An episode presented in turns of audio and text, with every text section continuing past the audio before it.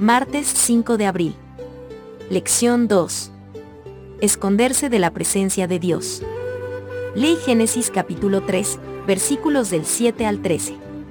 Entonces fueron abiertos los ojos de ambos, y conocieron que estaban desnudos, entonces cosieron hojas de higuera, y se hicieron delantales. Y oyeron la voz de Jehová Dios que se paseaba en el huerto, al aire del día. Y el hombre y su mujer se escondieron de la presencia de Jehová Dios entre los árboles del huerto. Mas Jehová Dios llamó al hombre, y le dijo, ¿Dónde estás tú? Y él respondió, Oí tu voz en el huerto, y tuve miedo, porque estaba desnudo, y me escondí. Y Dios le dijo, ¿quién te enseñó que estabas desnudo? ¿Has comido del árbol de que yo te mandé no comieses? Y el hombre respondió, La mujer que me diste por compañera me dio del árbol, y yo comí. Entonces Jehová Dios dijo a la mujer, ¿qué es lo que has hecho? Y dijo la mujer, la serpiente me engañó, y comí. ¿Por qué Adán y Eva sintieron la necesidad de esconderse de Dios? ¿Por qué Dios preguntó, ¿dónde estás tú? ¿Cómo buscaron Adán y Eva justificar su comportamiento? Después de pecar, Adán y Eva se sintieron desnudos porque perdieron sus vestiduras de gloria, que reflejaban la presencia de Dios, ver Salmos capítulo 8, versículo 5. Comparar con Salmos capítulo 104, versículos 1 y 2. Salmos capítulo 8, versículo 5.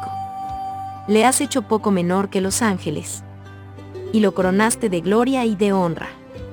Salmos capítulo 104, versículos 1 y 2. Bendice, alma mía, a Jehová. Jehová Dios mío, mucho te has engrandecido.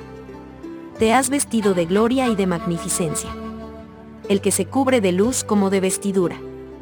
Que extiende los cielos como una cortina la imagen de Dios se vio afectada por el pecado.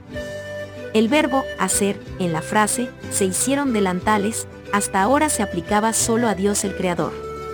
Es como si reemplazaran al Creador mientras intentaban cubrir su pecado, un acto que Pablo denuncia como justificación por obras. Cuando Dios se acerca, les hace la pregunta retórica, ¿dónde estás tú? El mismo tipo de pregunta que Dios le hará a Caín. Por supuesto, Dios conocía las respuestas a las preguntas. Formuló esas preguntas para beneficio de los culpables, para ayudarlos a darse cuenta de lo que habían hecho, al mismo tiempo, llevarlos al arrepentimiento y la salvación. Desde el momento en que la humanidad pecó, el Señor estuvo obrando para su salvación y redención. Por cierto, todo el contexto refleja la idea de un juicio investigador, que comienza con el juez que interroga al culpable con el fin de prepararlo para la sentencia pero también lo hace para guiar al arrepentimiento, que finalmente conducirá a la salvación. Esta es una temática que vemos en toda la Biblia. Al principio, como es muy común entre los pecadores, Adán y Eva intentan evadir la acusación, buscando culpar a los demás. A la pregunta de Dios, Adán responde que la mujer que Dios le dio fue la responsable, ella lo llevó a hacerlo. Fue culpa de ella, e, implícitamente, también de Dios, no de él. Eva responde que fue la serpiente quien la engañó.